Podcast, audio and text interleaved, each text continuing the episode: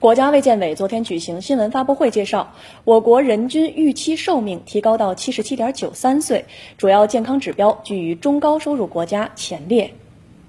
首先来了解什么是人均预期寿命，它的不断提高又意味着什么呢？据了解，人均预期寿命指的是在一定的死亡水平下，通过科学方法计算出每个人平均可存活的年数。人均预期寿命和人的实际寿命不同。它是指现阶段每个人如果不发生意外应该活到的年龄。专家介绍，人均预期寿命可以反映出一个社会生活质量的高低。我国人均预期寿命进一步提升，与全社会的卫生医疗水平紧密相关。国家卫健委相关负责人表示，二零一九年开始实施的健康中国行动取得了明显的阶段性成效，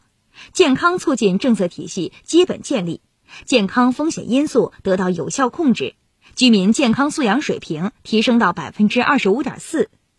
全生命周期健康维护能力明显提升，儿童青少年总体近视率年均下降幅度基本接近预期目标，全国报告新发职业病病例持续下降。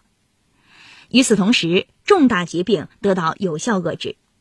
针对心脑血管疾病、癌症。慢性呼吸系统疾病、糖尿病等重大慢性病以及各类重点传染病、地方病，持续强化综合防控措施，有效遏制发病率上升趋势，重大慢性病过早死亡率低于全球平均水平。